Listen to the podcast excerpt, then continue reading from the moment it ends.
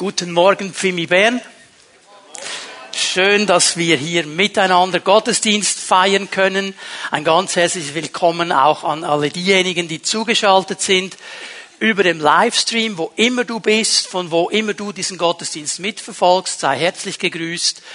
Und wir dürfen wissen, Gott ist hier gegenwärtig, Gott ist überall da, wo Menschen bereit sind, auf ihn zu hören und ihre Herzen zu öffnen. Nun, Dave hat es erwähnt, Barbara und ich durften ein paar Ferientage genießen. Ich habe mich sehr gefreut auf diesen Sonntag. Warum? Vor allem mal einfach hier zu sein, mit euch zusammen den Herrn anzubeten, Gemeinschaft zu haben. Es ist eine coole Sache, dass wir ja dabei waren beim Gottesdienst in den letzten zwei Wochen über das Livestream. Da in den Bergen kannst du Lobpreis machen, zusammen mit der Frau. Auch cool. Aber es ist eine andere Kategorie, wenn wir alle zusammen sind. Als ganzes Volk Gottes zusammen. Wir können das Wort Gottes hören und uns berühren lassen von dem, was Gott sagt. Aber es ist wie eine andere Kategorie, wenn wir das hier live erleben, miteinander, mit allen Brüdern und Schwestern zusammen. Ich bin dankbar, dass wir einen Livestream haben. Ich bin dankbar, dass wir hier sein dürfen und Gottesdienst feiern dürfen. Und ich bin gespannt, was Gott durch diesen Gottesdienst bewirken wird. Und viele der Spuren, die er legt, viele der Dinge, die er anstößt in einem Gottesdienst, wir werden sie vielleicht in dieser Zeit gar nie erkennen und verstehen. Aber wenn wir einmal bei ihm sind, wenn wir in der Ewigkeit sein werden, dann werden wir sehen, dass das, was wir vielleicht so als ganz normal empfunden haben, ja, man geht halt in den Gottesdienst und vielleicht gedacht haben, oh, okay, ja, das war jetzt mal noch eine interessante Predigt und das Lied hat auch noch einen interessanten Text und es setzt etwas frei. Und wir werden dann einmal erkennen, was die Frucht sein wird in Ewigkeit. Darum ist jeder Gottesdienst so einzigartig, so genial und so ein Geschenk und wir dürfen ihn wirklich feiern miteinander. Nun, Dave hat auch schon erwähnt, um was es geht heute Morgen, was das Thema ist. Wir sind immer noch in diesem, in dieser Predigtserie Change, Veränderung. Und ich werde eine Fortsetzung machen ähm, über das Thema Finanzen. Wir haben vor drei Wochen begonnen. Und ich möchte hier einfach noch einmal festlegen, dass wir es nicht vergessen, dass dieses Thema auch für Gott ein wichtiges Thema ist. Es geht manchmal ein bisschen unter, weil ähm, ja, es gibt ja diesen Spruch, ich weiß nicht, ob ihr den kennt, nicht über Geld spricht man nicht, Geld hat man. Und man hat immer so ein bisschen den Eindruck, mm, mm, kann man darüber sprechen? Gott hat darüber gesprochen. Ich habe hier eine kleine äh, Statistik mal schnell ähm, gemacht. Wer ist mit mir der Meinung, Glauben ist eine wichtige Sache? Ja, wunderbar. Die Bibel spricht etwa 300 Mal über Glauben. Wer ist der Meinung, Liebe ist eine wichtige Sache? Jetzt müssen, ja, gehen noch mehr Hände. Über 700 Mal. Gott ist Liebe. Wunderbar. Geben? Über 2000 Mal. Sprich Gott übergeben. Aber das hat so viel zu tun mit unserem Leben. Wir sind jeden Tag mit Finanzen auseinandergesetzt. Wir haben immer mit Finanzen zu tun. Es sind Teile unseres Lebens. Ob wir das jetzt cool finden oder nicht, ob wir das jetzt geistlich finden oder nicht, es hat zu tun mit unserem Leben. Und das Thema Change, Veränderung, wenn wir aufgerufen sind, unser Denken zu verändern, nicht so zu denken wie die Welt, sondern so zu denken, wie Gott es sieht, wie das Reich Gottes es uns zeigt, dann werden wir auch über diese Themen sprechen müssen. Wir haben es ja gesehen in diesem ganzen Thema der Veränderung, des Changes. Es werden alle Lebensbereiche eigentlich angesprochen. Gott spricht mit uns über diese Themen. Und er möchte uns einen Weg zeigen, einen Weg zeigen, wie sich unser Finanzmanagement, unser Umgang mit Finanzen, mit Besitz, mit Reichtum positiv verändern kann. In eine gute Richtung, in eine richtige Richtung, in eine gesunde Richtung.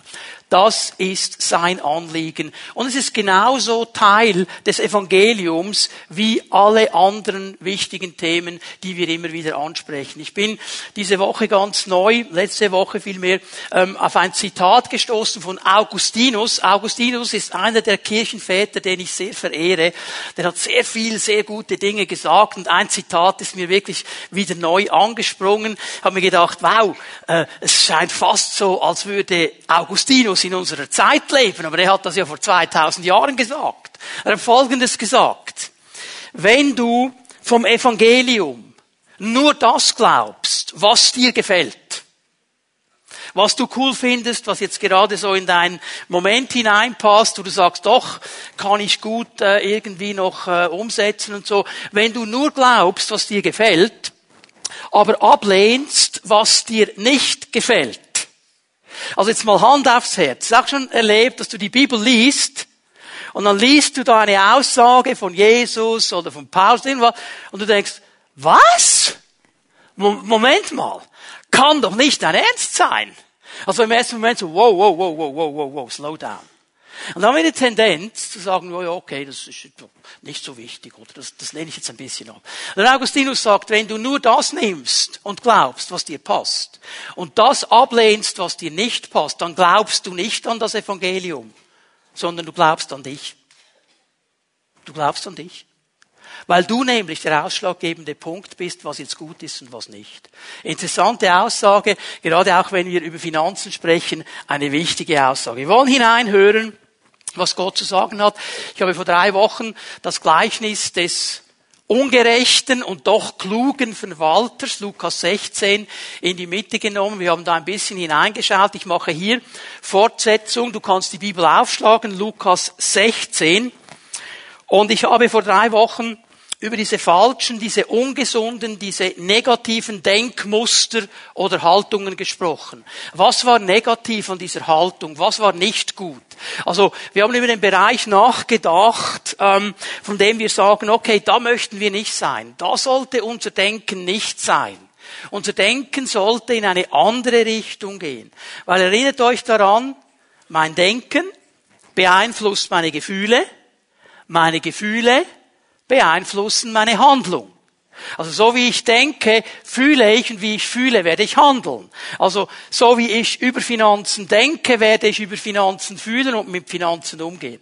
Wir haben mal angefangen mit dem Negativen, habe das aufgezeigt, was wir eigentlich so nicht möchten. Und heute möchte ich über die guten, die gesunden, die positiven Denkmuster sprechen. Was können wir Positives herausnehmen?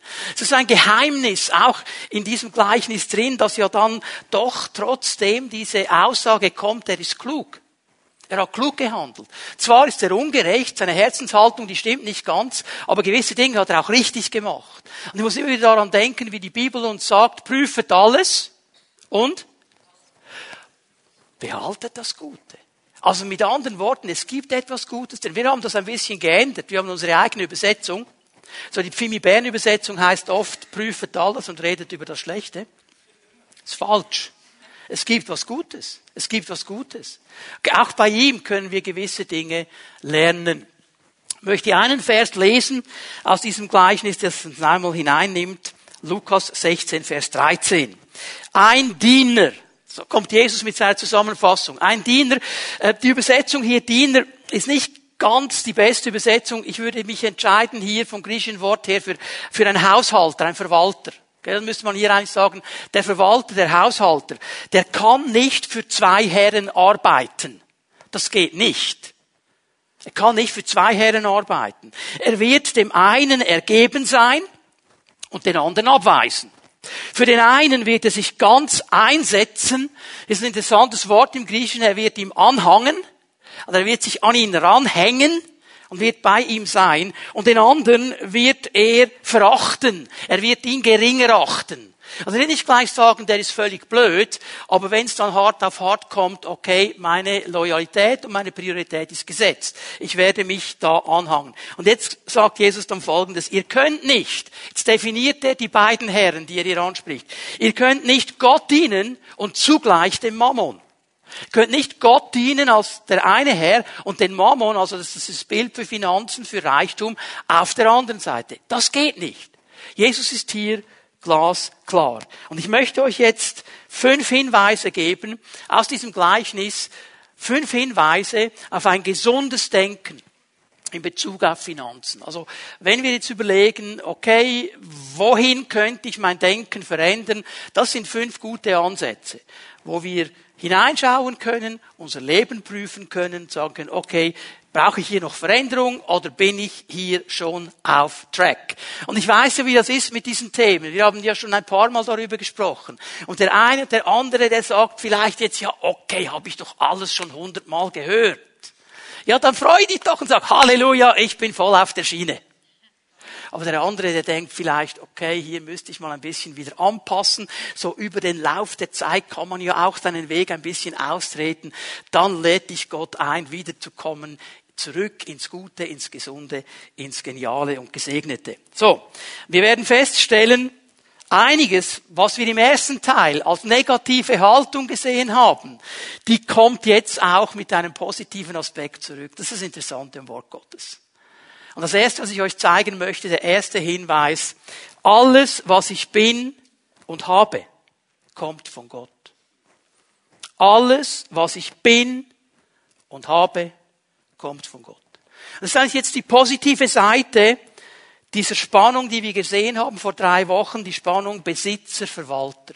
Ich bin nicht Besitzer, ich bin Verwalter. Was ich habe, was ich bin, gehört eigentlich ihm. Ich habe den Auftrag zu verwalten. Und so beginnt das Gleichnis, ja, Lukas 16, Vers 1. Jesus wandte sich zu seinen Jüngern und sagte, ein reicher Mann hatte einen Verwalter. Also es geht um einen Verwalter. Es geht hier nicht um den Besitzer. Und dieser Verwalter, dieser Begriff, wenn man ihn auseinander nimmt, dann heißt es, einer, der in einem Haus die Verantwortung hat, auszuteilen und zuzuteilen. Also er hat jetzt eine Verantwortung, und diese Häuser, die können verschieden groß sein. Das kann dein Einzelhaus sein, wo du als Single drin lebst, dein Leben, das Haus deines Lebens, ich sag's mal so. Es kann eine Familie sein, mit einem Ehepartner, Doppelfamilie, Doppelhaus, oder mit, und so weiter. So, ihr seht den Gedanken, okay? Ich bin hier in eine Verantwortung hineingenommen für mein Haus, für mein Leben. Und ich habe den Auftrag, als ein guter Verwalter, den Leuten, die auch unter meiner Autorität stehen, zukommen zu lassen, was sie wirklich brauchen. Ich soll zuteilen, ich soll gut einteilen, ich soll sauen, dass sich alle gut entwickeln können. Das wäre der Gedanke eines Verwalters, okay? Er hat nicht den Besitz darüber, aber er darf Verantwortung übernehmen und darf austeilen. Er hat nämlich verstanden, dass die Verantwortung des Verwalters folgende ist. Das, was vorhanden ist. Es ist interessant, dass der Herr hier nicht über einen, ein Maß spricht. Er sagt nur, du kannst ein guter Verwalter sein, wenn du so und so viel hast. Vorher kannst du nicht. Es kommt eigentlich gar nicht darauf an, wie viel das da ist.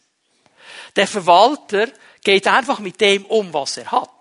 Er überlegt nicht mehr, weniger und so weiter, sondern er geht einfach mit dem um, das er hat. Okay? Und dieser Verwalter, er wird das, was vorhanden ist, was vorhanden ist, was da ist, richtig gut und gewinnbringend zuteilen. Das ist seine Aufgabe. Mit anderen Worten, er wird ein Budget erstellen. Was ist möglich? Was ist nicht möglich? Und wie kann ich verantwortungsvoll mit diesen Dingen, die mir zugeteilt sind, umgehen? Und eines hat er verstanden, das ist das Allerwichtigste.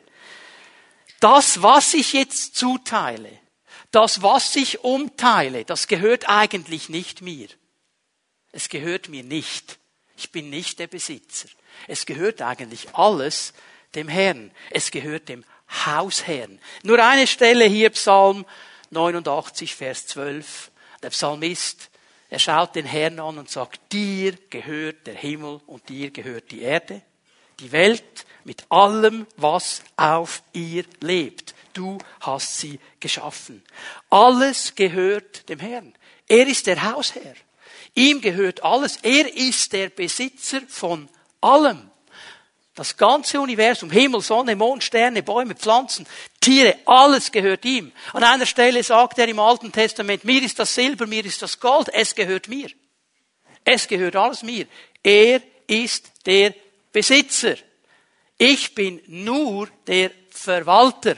Dreh dich mal zu deinem Nachbarn links und rechts, sag ihm, du bist nicht der Besitzer, du bist der Verwalter.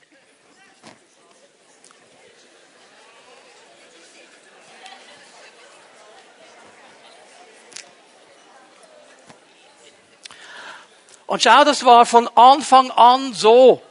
Das war von Anfang an so. Das Problem, das wir oft haben, ist das, was wir als Eigentum betrachten, ist eigentlich allerhöchstens ein Darlehen von Gott. Er hat uns für eine gewisse Zeit etwas übergeben, das wir verwalten sollen. Die ersten beiden Menschen, die er in dieses perfekte Umfeld gestellt hat, ihnen hat er gesagt, ihr sollt's verwalten. Nicht gesagt, es gehört euch. Ihr verwaltet's. Es gehört immer mir. Aber ich gebe euch einen verantwortungsvollen Job. Ihr sollt damit richtig umgehen. Ihr sollt es verwalten. Es ist eigentlich ein Darlehen. Und die Bibel ist hier ganz konsequent. Weil sie nämlich sagt, zuletzt, zu allerletzt, wenn alles vorbei ist, wird alles wieder in die Hand Gottes gegeben. Alles. Wir sind nur die Verwalter. Wir sind ohne etwas auf diese Welt gekommen und wir gehen ohne etwas von dieser Welt. Es ist interessant, diese Aussage, das letzte Hemd hat keine Taschen. Ja, das ist eine Wahrheit. Das ist eine biblische Wahrheit. So, unser Auftrag ist eigentlich, während meiner Lebenszeit, während dieser Zeit, die Gott mir schenkt auf dieser Welt, verantwortlich mit dem umzugehen, was er mir zuteilt, was er mir als Verwalter zuteilt. Die Verantwortung zu nehmen, mit dem, was ich habe, richtig und gut zum Handeln. Wir sind nicht die Besitzer. Wir sind die Verwalter. Mein Leib gehört nicht mir. Ja, 1. Korinther. Ihr seid teuer erkauft. Mein Leib gehört Gott. Ich ehre ihn durch meinen Leib. Mein Leben gehört nicht mir. Es gehört Gott. Ich lebe, weil Gott will, dass ich lebe. Wenn Gott sagen würde, stopp, würde ich nicht mehr leben. Ist uns das bewusst? Wir leben, weil Gott will, dass wir leben. Meine Fähigkeiten, was er in mich hineingelegt hat, was er in dich hineingelegt hat, wie er dich geschaffen hat. Und wir merken ja und wissen ja, das ist uns allen klar geworden, wir haben die verschiedensten Fähigkeiten. Wir sind nicht alle gleich. Gott hat nicht einfach eins Modell Mann und ein Modell Frau und jetzt laufen alle so. Jede Frau ist so und jeder Mann ist so. Wir haben die verschiedensten Fähigkeiten. Warum haben wir sie? Weil Gott sie gegeben hat. Wir verwalten sie. Wie gehe ich mit ihnen um? Und der Mensch heute der ist in eine Dimension der Hybris hineingekommen, wo er das Gefühl hat, er ist Gott. Er bildet sich so viel ein auf seine Fähigkeiten, auf das, was er weiß, was er herausgefunden hat, was er erfunden hat, dass er das Gefühl er sei selber Gott. Er hat nicht verstanden, dass er Verwalter ist. Er hat das Gefühl, er sei Besitzer. Und er versucht, die ganze Welt zu retten. Das wird nicht funktionieren. Es gibt nur einen, der die Welt retten kann. Das ist der, der sie geschaffen hat. Und wir sollten auf ihn schauen. Meine Zeit, meine Finanzen. Es gehört alles ihm, ist nur ein Darlehen. Und alles hat eigentlich einen Auftrag. Ich setze es ein zur Ehre Gottes. Dass er groß wird, dass er geehrt wird. Das wäre der ganz, ganz wichtige Punkt. Und weißt du, was ich so mir ganz neu sagen durfte und mich auch wieder neu ermutigt hat? Als Verwalter bin ich eigentlich sorgenfrei. Ja, es gehört ja nicht mir. Ich kann es verwalten. Also als Besitzer muss ich mir Sorgen machen. Ja, wer zahlt jetzt das und woher kommt's jetzt? Wer schaut? Ich muss jetzt schauen, wie das läuft, oder? Ich bin ja der Besitzer. Ich muss immer schauen, wo komme ich jetzt das, irgendwie muss das ja laufen. Aber als Verwalter kann ich eigentlich sagen, okay, Hausherr, Du hast mich hier in diese Dimension hineingestellt, über dieses Haus, über diese Verantwortung. Ich verteile gerne und ich mache das auch mit Weisheit und mit deiner Hilfe. Aber du bist der, der es gibt. Das ist relativ sorgenfrei. Darum legt Gott uns auch immer ein. All eure Sorgen werfet. Er sorgt für euch. Wir vertrauen ihm. Er ist die Quelle. Es ist nur ein Darlehen. Als Kind Gottes bin ich nur der Verwalter des Darlehens Gottes. Er, der Besitzer, wird mich mit dem versorgen, was ich brauche, um in meiner Verantwortung, die ich habe, alles ordnungsgemäß umzusetzen. Und die Verantwortung, das werden wir dann im Laufe der Predigt noch sehen, die verändern sich. Es hat nicht jeder ein gleich großes Haus. Gott weiß, wem er wie viel zutrauen kann.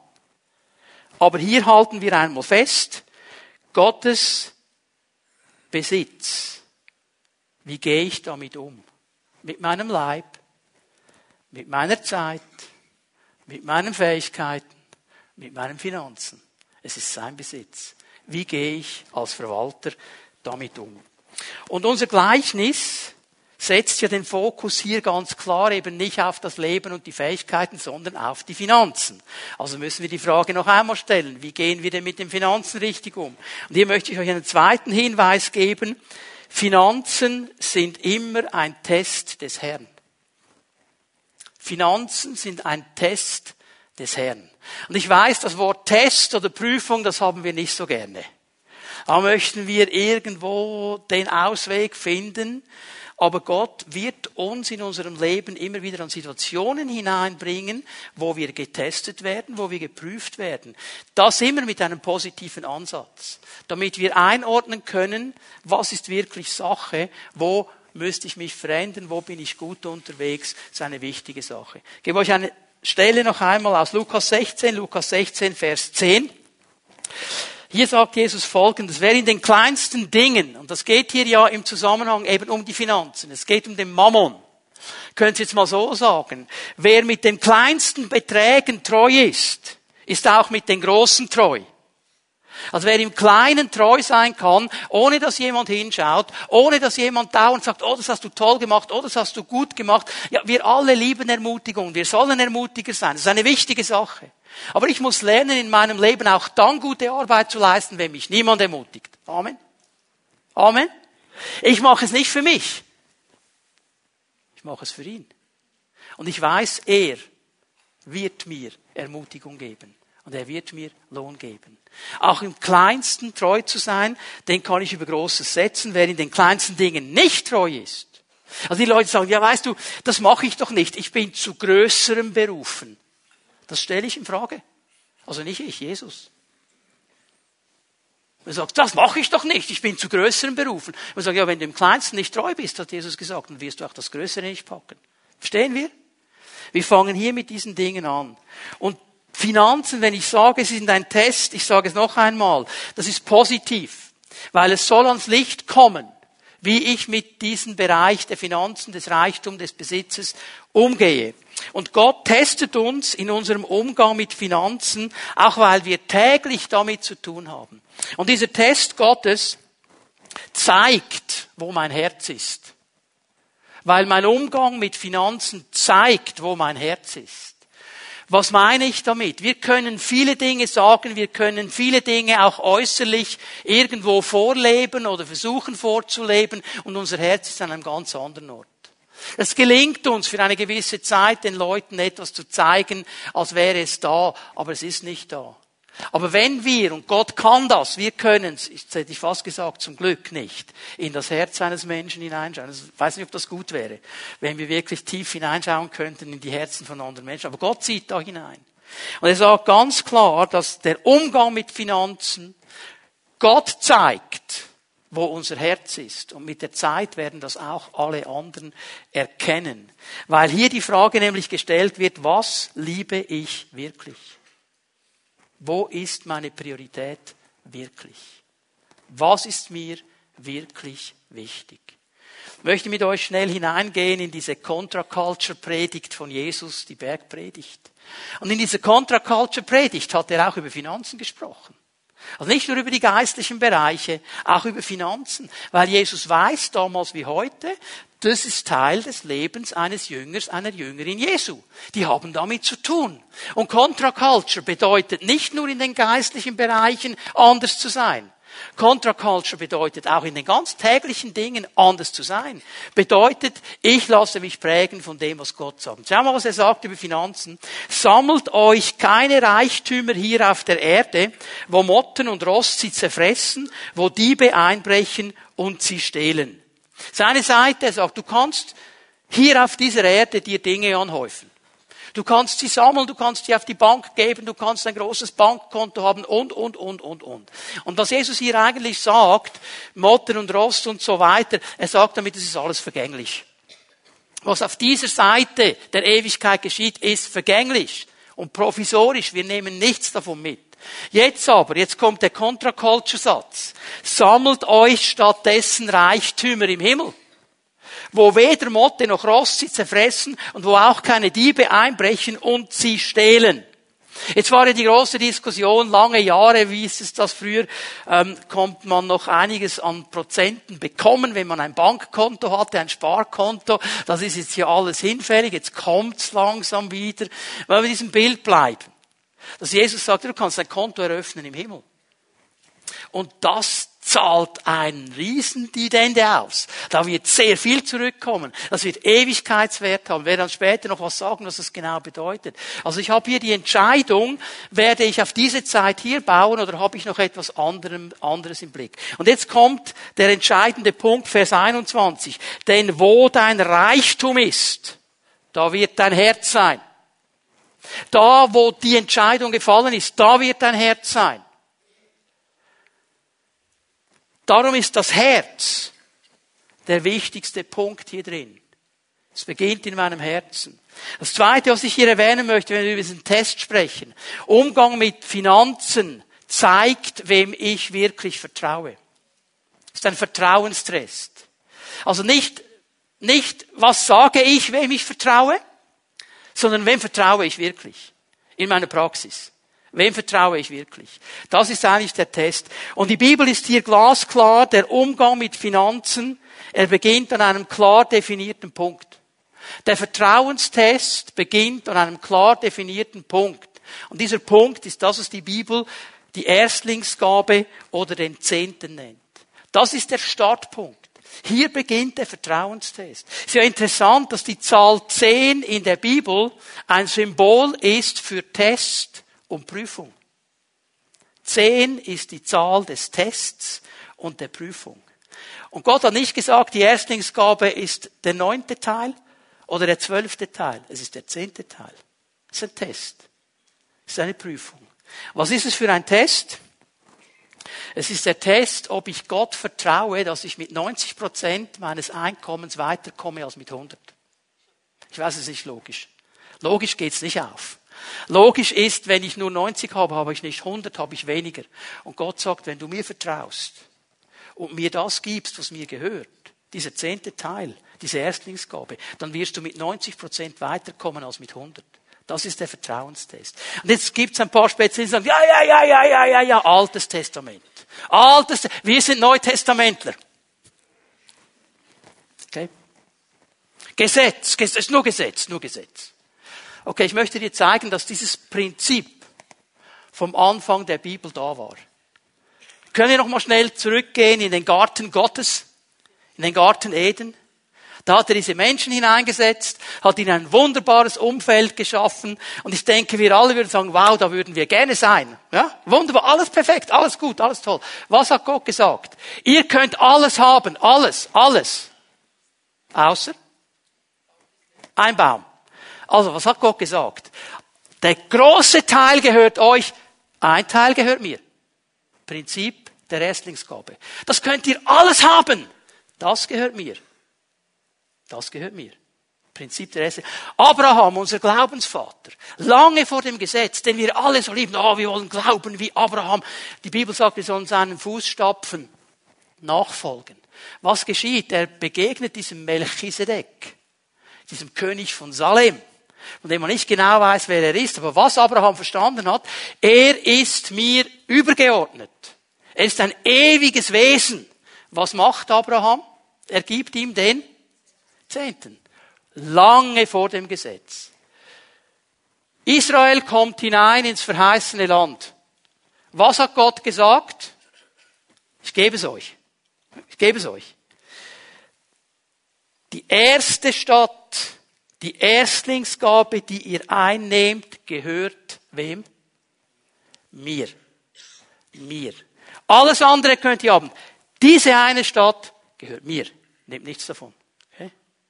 Jesus diskutiert mit den Pharisäern. Und er muss sie angreifen, weil sie Dinge machen aus Gesetzlichkeit, aber ohne Herz. Und er sagt, Leute, was ist eigentlich los mit euch? Ihr verzehntet den Kümmel, Zimt und alles, das kleinste Zeugs, verzehntet ihr alles treu, aber die Liebe und die Barmherzigkeit, die habt ihr völlig vergessen. Sagst du, ich hab's doch gewusst. Jetzt hast du den Nachsatz noch nicht gehört. Tut das eine, ohne das andere zu lassen. Mach beides. aber mach es mit einer richtigen Haltung. So viel mal zum Thema Einordnung. Ich gebe euch die Bibelstelle, die viele von euch kennen, Malachi 3, Vers 10. Es ist in diesem Zusammenhang die wichtigste. Ich möchte ein paar Dinge herausstreichen hier. Bringt den ganzen Zehnten, die ganze Erstlingsgabe ins Schatzhaus, damit Nahrung in meinem Haus sei. Dieses Bait, das hier gesprochen wird, ist der Tempel Gottes, das Haus Gottes. Auf diesem Tempelareal damals gab es einen bestimmten designierten Ort. Das war die Vorratskammer, das Schatzhaus. Und in diesem Schatzhaus war alles drin, damit der Tempel und der ganze Tempelbetrieb, der für den Gottesdienst Israels so wichtig war, überhaupt funktionieren konnte. Wenn das Schatzhaus voll war, konnte der Tempel richtig funktionieren, konnte das Haus Gottes funktionieren. Nahrung ist im Haus Gottes. Bringt diesen Zehnten. Ich werde nachher zu diesem Bringen noch etwas sagen. Und jetzt kommt etwas, was der Herr nur an dieser Stelle und nur einmal sagt. Und so prüft mich, spricht der Herr der Heerscharen, ob ich euch nicht die Fenster des Himmels öffne und für euch Segen ausschütte bis zum Überfluss. Nur einmal sagt der Herr, wir sollen ihn prüfen. Nämlich im Zusammenhang mit unserer Treue zum Geben der Erstlingsgabe zum Bringen der Erstlingsgabe. Wenn du mir diese Erstlingsgabe gibst, sagt der Herr, dann vertraue mir. Vertraue mir, dass du mit den 90 Prozent weiterkommen wirst, als mit den 100. Hier dieses Bild des Segens und der Himmelsfenster möchte kurz anhängen an dem, was Dave schon gesagt hat, wie das andere hier gibt und es wird euch gegeben. Also nicht kein Mechanismus hier. Es ist nicht ein Mechanismus. Oh, jetzt mache ich das und dann, boah. Nein, es ist die Zusage Gottes, ich werde schauen, dass du immer genug hast, um es zu verwalten. Und ich werde für euch den Fresser zurechtweisen. Zusammenhang in dem Maleachi dieses Wort sagt, war ja diese verheerende Heuschreckenplage, die die ganze Ernte Israels gefressen hat, nicht nur einmal. Und das war eigentlich das Einkommen dieses ganzen Landes, eine Landwirtschaftsnation. Und da wurde alles gefressen, sie hatten kein Einkommen mehr. Und hier sagt der Herr, hey, prüf mich doch, ich werde den Fresser zurechtweisen. Was heißt das? Was heißt das? Das kann zum Beispiel heißen, dass dein Auto läuft und läuft und läuft und läuft und läuft und läuft und eigentlich soll das so lange nicht mehr laufen, es läuft immer noch. Und eine Waschmaschine und alles andere auch. Du musst kein neues kaufen, es läuft einfach. Ich weiß, wir haben lieber ein neues, aber und er wird euch nicht die Frucht des Ackerbodens verderben. Für diese Nation hat das geheißen, ich werde die Arbeit deiner Hände segnen heißt es auch heute noch. Da, wo wir arbeiten, dass der Herr es segnet. Prüft mich, sagt er. Und der Weinstock auf dem Feld wird nicht ohne Frucht bleiben für euch, spricht der Herr, der Heerscharen. Folgendes dazu noch. Leute, im Umgang mit Finanzen gibt uns Gott nur, nur, nur in Bezug auf die Erstlingsgabe, auf den Zehnten, eine Vorgabe. Nur hier. Nur hier. Und diese Vorgabe ist für jeden die gleiche. Zehn Prozent. Zehn Prozent. Ob du 100 Franken hast oder 100.000 Franken hast, immer zehn Prozent. Ist für alle gleich viel. Ist völlig gerecht. Jetzt achte mal darauf, wenn du die Bibel liest, wenn es darum geht, geht, dass Gott sagt, sei großzügig, gib, hilf in der Not, wird nie ein Betrag genannt. Hast du das gesehen? Das ist unsere Verwalterschaft. Aber hier sagt Gott am Startpunkt, wo ich teste, wem vertraust du wirklich, da gibt es einen bestimmten festgelegten Prozentsatz sind diese zehn Prozent der Erstlingsgabe. Und da möchte ich euch weiter sagen, dass im Bezug auf die Erstlingsgabe und des Zehnten nie gesagt wird, gib sie. Gib sie. Schau noch einmal Malachi 3, Vers 10 an. Was steht da? Bring sie. Warum? Sie gehört dir nicht, sie gehört Gott. Sie gehört Gott. Bring sie ihm zurück. Sie gehört ihm. Darum sagt er im Zusammenhang, ihr habt mich bestohlen. Ihr habt mich bestohlen. Weil sie eigentlich ihm gehört. Bring sie.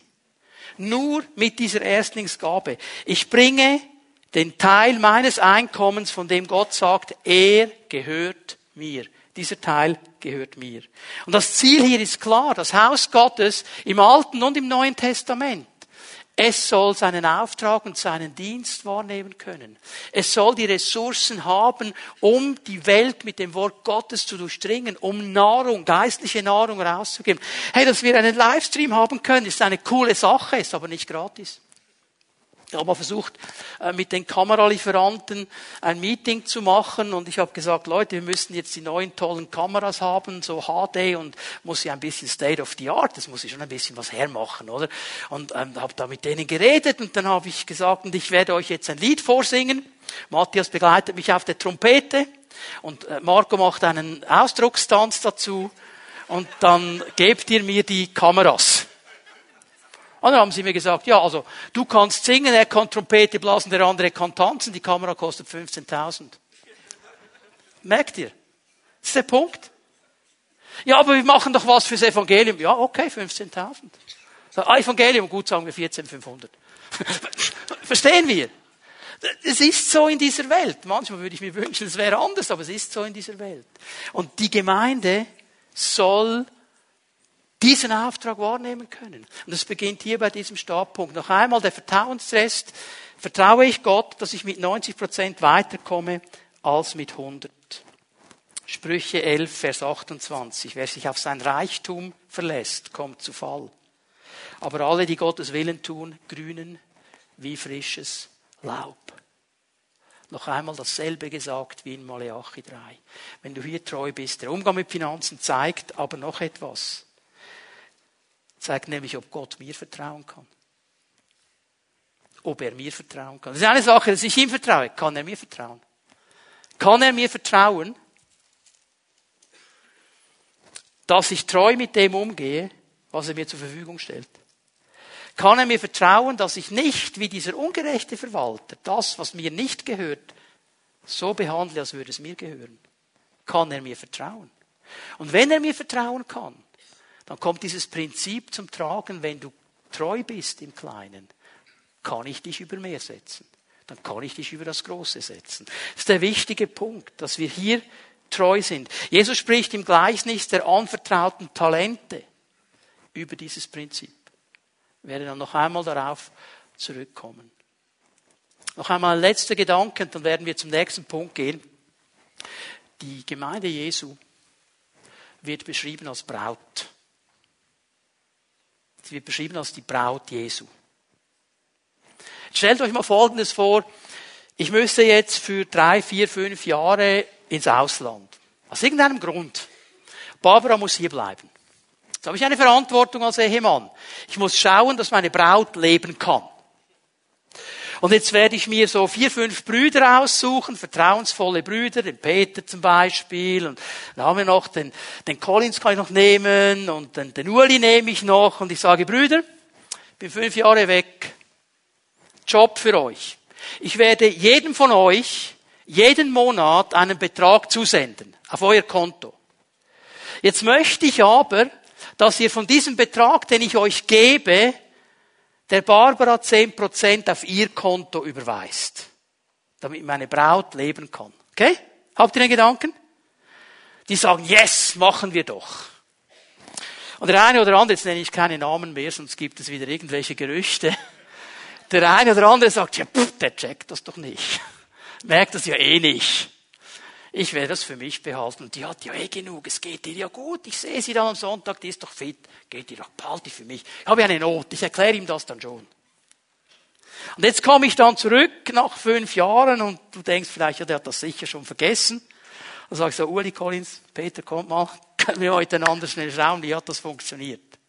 Und jetzt merke ich, einer dieser drei, der hat nicht so gehandelt, wie ich es wollte. Werde ich ihm noch mehr anvertrauen? Nimm den Gedanken mal mit. Die Braut Jesu ist die Gemeinde. Wir haben einen Auftrag. Wir haben einen Auftrag. Das dritte, was ich euch zeigen möchte, Finanzen sind ein Werkzeug. Finanzen sind nur ein Werkzeug. Weder positiv noch, ich kann jedes Werkzeug positiv und negativ gebrauchen. Es ist ein Werkzeug. Und dieses Werkzeug sollen wir brauchen. Und hier haben wir eine interessante Sache, ich komme mal schnell auf diese Spannung, dass dieser Verwalter, auch wenn er ungerecht gehandelt hat, untreu gehandelt hat, trotzdem hört, er ist klug. Warum hört er, er ist klug? Bitte versteht's hier, sein, sein Chef hat nicht gesagt, wow, toll, dass du ungerecht bist, toll, dass du untreu warst. Er sagt, du hast klug gehandelt. Warum hat er klug gehandelt? Jetzt lass uns von ihm lernen. Ich möchte euch zeigen, warum er klug gehandelt hat, weil er nämlich Finanzen als Werkzeug gebraucht hat. Erstens, er hat geplant für die Zukunft. Er hat verstanden, Finanzen die sind nicht einfach für jetzt und hier. Es gibt Leute, man sagt über die, wenn die Geld haben in der Tasche, das brennt ihnen ein Loch in die Tasche. Sie können es gar nicht behalten, sie müssen sofort was machen. Und das sind die Leute, die sagen, ja, heute habe ich, morgen ist Manjana, schauen wir weiter. Er hat geplant. Er hat geplant, er hat ein Budget gemacht und klar geplant, schau mal, Vers 3, nachdem er gemerkt hat, wow, wow, wow, wow, jetzt kommt dieser Chef und er will sehen, was ich gemacht habe, jetzt werde ich geprüft und ich werde entlassen werden. Jetzt fängt er an zu planen. Und er sagt, Leute, der Mann überlegt hin und her, was soll ich tun? Mein Herr wird mich entlassen, für schwere Arbeit tauge ich nicht und ich schäme mich zu betteln. So er schaut in die Zukunft, was soll ich jetzt machen? Ich kann nicht nur für heute leben. Er erstellt einen Plan und einen Gedanken. Handle mit diesen Finanzen in diese Richtung. Handle gut, handle weitsichtig. Das Zweite, was er macht, ist eben dieser Plan, den er zusammenstellt. Vers 4. Ich weiß, was ich machen werde, damit die Leute mich den dann, wenn ich in meiner Verwaltungsaufgabe erhoben werde, in ihren Häusern freundlich aufnehmen. Ich weiß, was ich machen werde. Ich habe einen klaren Plan. Wir haben einen Auftrag zu planen gut zu planen, verantwortlich zu planen. Und hey, das ist doch der Segen einer Gemeinde, dass wir Gemeinschaft haben miteinander, dass wir miteinander sprechen können, dass wir vielleicht jemanden kennen, der in diesem Bereich ein absoluter Crack ist. Man sagen kann, hey, kannst du mir mal helfen? Ich möchte gut planen, ich möchte ein guter Verwalter sein. Können wir mal zusammensitzen? Hast du mir einen Tipp? Hast du mir einen Ratschlag? Wie kann ich das machen? Das ist der Segen der Gemeinde. Und das Dritte, und das ist eben so ganz elementar wichtig, er hat dann eben gehandelt. Also das ist manchmal so der Punkt, dann sitzen wir in einem Gottesdienst, sitzen wir in einem Seminar, hören irgendwo eine Predigt, eine, eine, ein Teaching, was auch immer, denken, wow, das ist cool, das muss ich machen. Ja, jetzt unbedingt, das, das ist so gut. Und dann gehen wir raus und haben es vergessen. Dass wir dann danach handeln. Was heißt das konkret? Ja, wenn ich mir ein Budget erstelle, dann ist dieses Budget in dem Moment Makulatur. Ich sage, ich mache eh, was ich will. Weil das Budget wird dann heißen, in der Tat, ich kann gewisse Dinge nicht machen. Weil es mein Budget nicht zulässt. Jetzt kann ich eine Krise schieben und alle beneiden, die es machen können. Also ich kann sagen, Herr, du hast mir eine gewisse Verwaltung gegeben, du hast mir einen Auftrag gegeben, ich will zufrieden sein damit und will es gut umsetzen. Stehen wir? So meine Frau und ich, wir diskutieren immer über ein Thema, das mich sehr beschäftigt. Ich bin ein bisschen ein Uhrenfan. Und sie findet immer, ja, da Uhren, kann man doch für 50 Franken irgend so ein Sheet kaufen und das ist doch gut. Und mir gefallen gewisse Uhren. Und mein Budget lässt einen gewissen Punkt zu. Und jetzt gibt es eine Uhr, die würde mir gefallen. Sag euch nicht, welche das ist. Lässt mein Budget nicht zu. Weißt du was? Jetzt jedes Mal, wenn ich so an einer Uhrhandlung vorbeikomme, fange ich an zu triefen und zu gieren und zu. Und dann sage ich, weißt du, was ich gesagt habe? Herr, wenn du willst, dass ich so eine Uhr haben soll, kannst du mir geben, sie gehört ja dann eh dir. Aber ich muss jetzt nicht eine Krise schieben. Ich weiß, es gibt vielleicht den einen oder anderen hier im Haus, der hat die jetzt heute Morgen dabei. Keine Angst, ich werde dir nicht die Hand abschneiden. Verstehen wir? Das müssen wir auch lernen, zufrieden zu sein mit den Umständen und den Situationen, wo Gott uns hineingestellt hat. Ich bin treu mit dem, was ich kann. Und ich werde nicht das wollen, was alle anderen vielleicht auch noch haben, sondern sagen, Herr, es ist in deiner Hand. Ich mache einen Plan für die Zukunft und ich werde handeln. So, der vierte Punkt. Ich muss die Finanzen gewinnbringend einsetzen. Das ist der wichtige Punkt jetzt. Wie kann ich das gut machen? Ich sage euch, Vers 9, Lukas 16, macht euch Freunde mit dem Mammon, an dem so viel Unrecht haftet. Das heißt, handelt richtig damit, gemäß den Werten des Reiches Gottes. Handelt richtig damit. Das ist die Aufgabe, die Jesus sagt. Damit ihr wenn es keinen Mammon mehr gibt, also jetzt spricht er über die Ewigkeit, jetzt spricht er über die Dimension der Ewigkeit, damit er, wenn es keinen Mammon mehr gibt, in die ewigen Wohnungen aufgenommen werdet. Also was Jesus hier klar macht, ist, wie ich hier heute auf dieser Welt umgehe, wie ich Finanzen einsetze, hat eine Auswirkung für die Ewigkeit. Kann eine haben, soll eine haben. Jetzt müssen wir gut hineinschauen, was er nicht sagt hier. Okay, was er nicht sagt. Er sagt hier nicht, dass wir mit unseren Finanzen das Heil kaufen können. Das steht da nicht. Also drück genügend ab und dann hast du eine Hütte im Himmel gekauft. No way, das sagt er hier nicht. Es geht um etwas ganz Interessantes. Er sagt auch nicht, dass wir andere Menschen kaufen sollen mit dem Geld. Sie uns gefügig machen sollen. Das sagt er nicht. Und leider gibt es auch in der Kirchengeschichte hier ein ganz großes Thema. Man nennt das die Simonie. Habt ihr schon mal gehört von diesem Begriff Simonie? Ämterkauf dass man dann in einer gewissen Zeit mit genug Geld ein Amt kaufen konnte, Bischof, was auch immer, und Ansehen hatte, das Gefühl hatte, alles in Ordnung. Geht zurück auf Apostelgeschichte 8, Simon, der Geld geben wollte, damit er die Gabe bekommt, den Händen oder den Leuten die Hände aufzulegen, dass sie im Geist getauft werden. Darauf geht der Begriff zurück. Das sagt Jesus hier mit keinem Wort. Um was geht es hier? Er macht hier klar, ich kann meine Finanzen gewinnbringend einsetzen. Das heißt, stelle ich das, was ich habe, meinen Reichtum, meine Finanzen, mein Besitz dem Reich Gottes zur Verfügung. Und jetzt musst du keine Angst haben. Das heißt nicht, dass Gott dir alles wegnehmen wird. Das ist das, was die Leute manchmal denken. Und dann kommt ihnen sofort dieses, diese eine Begebenheit in Sinn, wo dieser reiche Mann zu Jesus kam und sagt, hey, ich möchte gern und so weiter. Und Jesus sagt, super, eines fehlt, ich verkaufe alles, folge mir nach. Und wir haben eine Riesenpanik. Jetzt mal Frage. Wie viel Mal hat Jesus das gesagt? Wie viel Mal im Evangelium sagt er das? Einmal. Warum sagt er das? Weil dieser junge Mann ein Problem hatte mit seinen Finanzen. Sein Herz war am falschen Ort.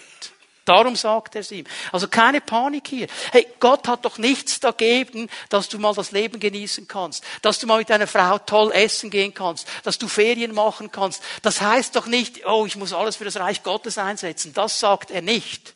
Aber bin ich bereit, mit meinen Finanzen zu helfen, dass sein Name groß gemacht wird. Und wenn wir das tun, wenn wir diese Entscheidung treffen, die Entscheidung zur Großzügigkeit, dann werden wir nie zu kurz kommen. Wir werden nicht zu kurz kommen. Das ist der wichtige Punkt. Finanzen, die ich heute hier habe, können eine Auswirkung haben in die Ewigkeit. Was meine ich damit? Ich habe vorhin kurz etwas gesagt über den Livestream.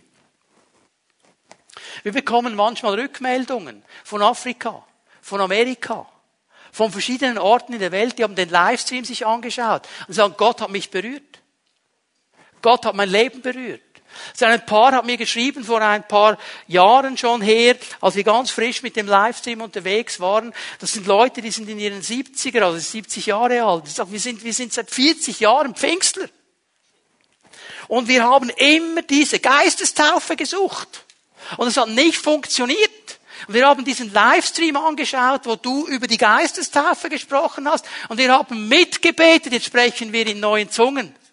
Ja, ich weiß auch nicht, wie das gegangen ist, aber der Herr weiß. Verstehen wir? Leute, die schreiben, wir haben uns bekehrt, wir haben das uns angehört, wir kommen von da und da, wir haben uns bekehrt. Gibt es eine Gemeinde in unserer Nähe? Ja, gibt es, geh da hin, melde dich. Was haben wir gemacht?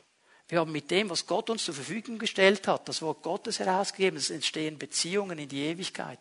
Ich bin gespannt, was wir sehen werden im Himmel. Vielleicht kommt dann irgendwann jemand auf dich zu, den du noch nie gesehen hast. Wir werden einander ja kennen im Himmel. Hier ist die Bibel klar. Wird dir auf die Schulter klopfen und sagen, danke, dass du die Erstlingsgabe gegeben hast. Danke, dass du den Zehnten gegeben hast. Danke, darum konnte die Pfimi Bern einen Livestream machen. Ich habe das gehört, ich habe mich bekehrt, jetzt bin ich hier. Verstehen wir das? Brauchen wir das für unsere Beziehungen? Leute mitzunehmen, Leute mal einzuladen, mal sagen, komm, wir gehen miteinander essen, ich möchte dir gerne über das äh, erzählen, was mein Leben bewegt. Ich möchte etwas über Jesus sagen, dass wir das benutzen. Leute, ich glaube, hier gibt es so viele Möglichkeiten, die wir noch haben. Weißt du, was mich immer wieder bewegt? Es bewegt mich, dass egal wo ich hingehe, in Amerika, in Indien, überall, wo ich hingehe, wenn ich mit Leuten rede, mit Gemeindevorständen, mit Gemeindeleitungen rede. Ich habe noch nie eine Gemeindeleitung gesehen, die mir gesagt hat, wir sind am Ende unserer Vision angelangt. Keine. Aber weißt du, was ich immer wieder höre? Wir sind am Ende unseres Budgets. Wir würden gerne noch, wir könnten noch, wir müssen noch, wir können nicht. Wir können etwas umsetzen hier, indem wir lernen, vor Ort und weltweit etwas einzusetzen, um Not zu begegnen. Äußere Not, innere Not. wisst ihr, was mich beschäftigt? Manchmal fällt es uns so viel leichter, etwas ins Ausland zu geben, als hier vor Ort. Wir haben so viel Not in unserem Land. So viel zerrüttete Familien. So viele Menschen, die in einer tiefen Not sind, Depression haben und so weiter. Wir könnten ihnen dienen, wir könnten ihnen helfen. Es gibt so viel Not in unserem Land. Wir haben alle Nationen in unserem Land. Wir können die Menschen erreichen mit dem Evangelium hier auf unserem Turf. Da musst du nicht hingehen in dieses Land. Sie sind hier. Sie sind auf deinem Gebiet. Und du kannst ihnen das Evangelium mitgeben. Was können sie auswirken in ihrem Kulturkreis? Und so weiter. Und so weiter. Und so weiter. Der Herr gibt uns einen Auftrag. Nutzen wir unsere Möglichkeiten, um Menschen zu erreichen, um ihnen Jesus neu zu bringen, dass sie in die ewigen Wohnungen aufgenommen werden. Das ist der Zusammenhang hier. Und das ist das große Thema, das den Herrn beschäftigt. Das ist es, was Jesus meint, wenn er davon spricht, dass wir Reichtümer im Himmel sammeln sollen. Das ist die Währung, die ihn beschäftigt. Das ist die Währung, für die er bezahlt hat am Kreuz von Golgatha. Seelen. Seelen. Und wir sollten immer wieder im Gebet vor dem Herrn darum ringen, dass er uns die Möglichkeiten gibt und die Türen öffnet, dass wir Menschen erreichen können. Das ist unser Auftrag. Eine letzte Sache noch, bevor wir da miteinander beten. Wir werden Rechenschaft ablegen müssen über unseren Umgang mit Finanzen. Wir werden Rechenschaft ablegen müssen. Vers 2 in unserem Gleichnis macht es klar. Der Chef kommt und er verlangt Rechenschaft vom Verwalter. Und das wird auch bei uns so sein, weil Gott sieht uns als diese Verwalter. Er hat uns Dinge zugeteilt und er erwartet von uns, dass wir gute Verwalter sind. Und es wird dieser Moment der Rechenschaft geben. Lass uns ganz schnell Matthäus 25 noch aufschlagen. Ich möchte zu diesem Gleichnis noch etwas sagen. Das, das Gleichnis der anvertrauten Talente. Hat Jesus diesen Menschen Talente gegeben und er hat ihnen verschiedene Beträge gegeben, hat nicht allen gleich viel gegeben, weil Jesus weiß, was der Einzelne handeln kann und was nicht. Er wusste, dem kann ich fünf Talente geben, der kann damit umgehen, dem kann ich drei geben, der kann damit umgehen, dem kann ich eins geben, der sollte damit umgehen können. Okay? Also er wird uns das geben, was er weiß, da könnten Sie eigentlich damit umgehen. Er wird uns nicht überfordern. Und interessant ist, als er dann zurückkommt, in diesem Gleichnis, ich gehe davon aus, viele von uns kennen es, sonst kannst du es in Ruhe noch einmal lesen. Zwei dieser drei gehen verantwortungsvoll und richtig um. Sie gehen weise um, sie sind gute Verwalter. Einer nicht. Weil er einfach gesagt hat, okay, okay, okay, ich nehme jetzt dieses Talent, ich vergrabe es, ich lege es an und so weiter und dann gebe ich es ihm einfach wieder zurück. Er soll sehen, dass ich treu bin. Damit handeln werde ich nicht, aber ich werde es ihm dann zurückgeben. Da war Jesus nicht einverstanden. Aber die anderen beiden, die gehandelt haben, schau mal Vers 21, die hören beide, beide das identische Lob. Ist wichtig, dass wir das jetzt verstehen. Einer von ihnen hatte fünf bekommen, fünf Talente, einer hatte drei bekommen. Der, der fünf bekommen hat, gibt dem Herrn zehn zurück, sie verdoppelt. Der, der drei bekommen hat, gibt ihm sechs zurück. Er hat es auch verdoppelt. Das eine hat mehr zurückgegeben als der andere. Hatte aber am Anfang auch mehr. Okay? Jesus gibt ihnen beiden das identische Lob. Der Herr freut sich sehr, gut gemacht, mein guter und treuer Herr, Vers 21 hier in Matthäus 25. Du bist mit diesem kleinen Betrag zuverlässig umgegangen. Deshalb will ich dir größere Verantwortung übertragen. Lass uns miteinander feiern. Es ist nicht gesagt, hey, Moment, der hat mir zehn zurückgegeben, wieso bringst du nur sechs? Das ist gar nicht die Sache. Es geht nicht darum, wie viel bringen wir. Es geht nicht um viel oder wenig. Es geht um die Treue. Handle ich damit? Bin ich, wen hat Jesus gelobt? Kennt ihr euch übrigens der Lieblingsplatz von Jesus im Tempel? Wisst ihr, wo der war? Alle Evangelien reden darüber. Auf der anderen Seite der Opferkästen. Sagst du, was, wollte der zuschauen, was die Leute ins Opfer geben? Ja. Weil Jesus weiß, was im Herz ist, das wird sich da zeigen. Und da kommt einer, boah, schmeißt einen riesen Betrag hin. Die Jünger haben gedacht, boah. Und da kommt eine Dame, schmeißt zehn Rappen rein. Und Jesus ist begeistert. Das kommt nicht auf die Größe an, das kommt nicht auf die Höhe an. Bitte verabschiede dich von diesem Gedanken.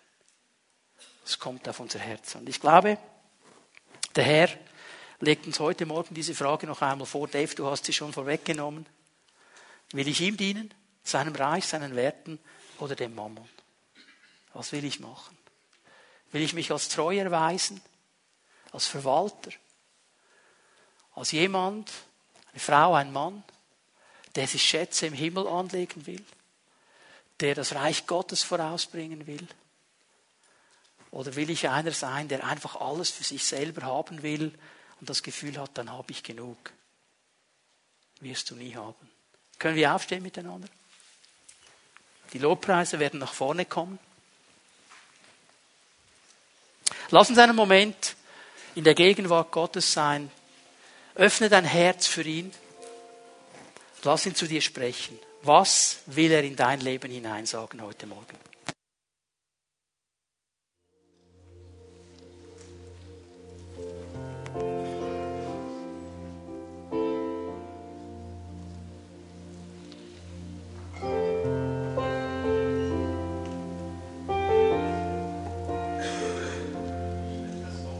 Morgen? dass wir den Herrn noch einmal anbeten. Wir werden dieses Lied noch einmal singen, ich will dich anbeten. Und ich möchte dich einladen, wenn wir dieses Lied singen, dass du eine Entscheidung machst. Was immer dir der Herr gesagt hat. Wo immer er dich angesprochen hat. In welchem Bereich er dich angesprochen hat. Was immer es genau war. Du weißt es. Er weiß es. Und wenn du sagst, ich möchte dem Herrn eine Antwort geben, dann lade ich dich ein, wenn wir dieses Lied singen, dass du einfach hier nach vorne kommst. Als ein Zeichen der Anbetung, als ein Zeichen der Hingabe. Und dass du damit sagst, Herr, ich habe es verstanden, ich will es umsetzen, hilf mir dabei. Ich will ein treuer Verwalter sein. Und das ist nichts anderes als Anbetung. Wir werden dieses Lied miteinander dem Herrn zusingen. Ich will dich anbeten.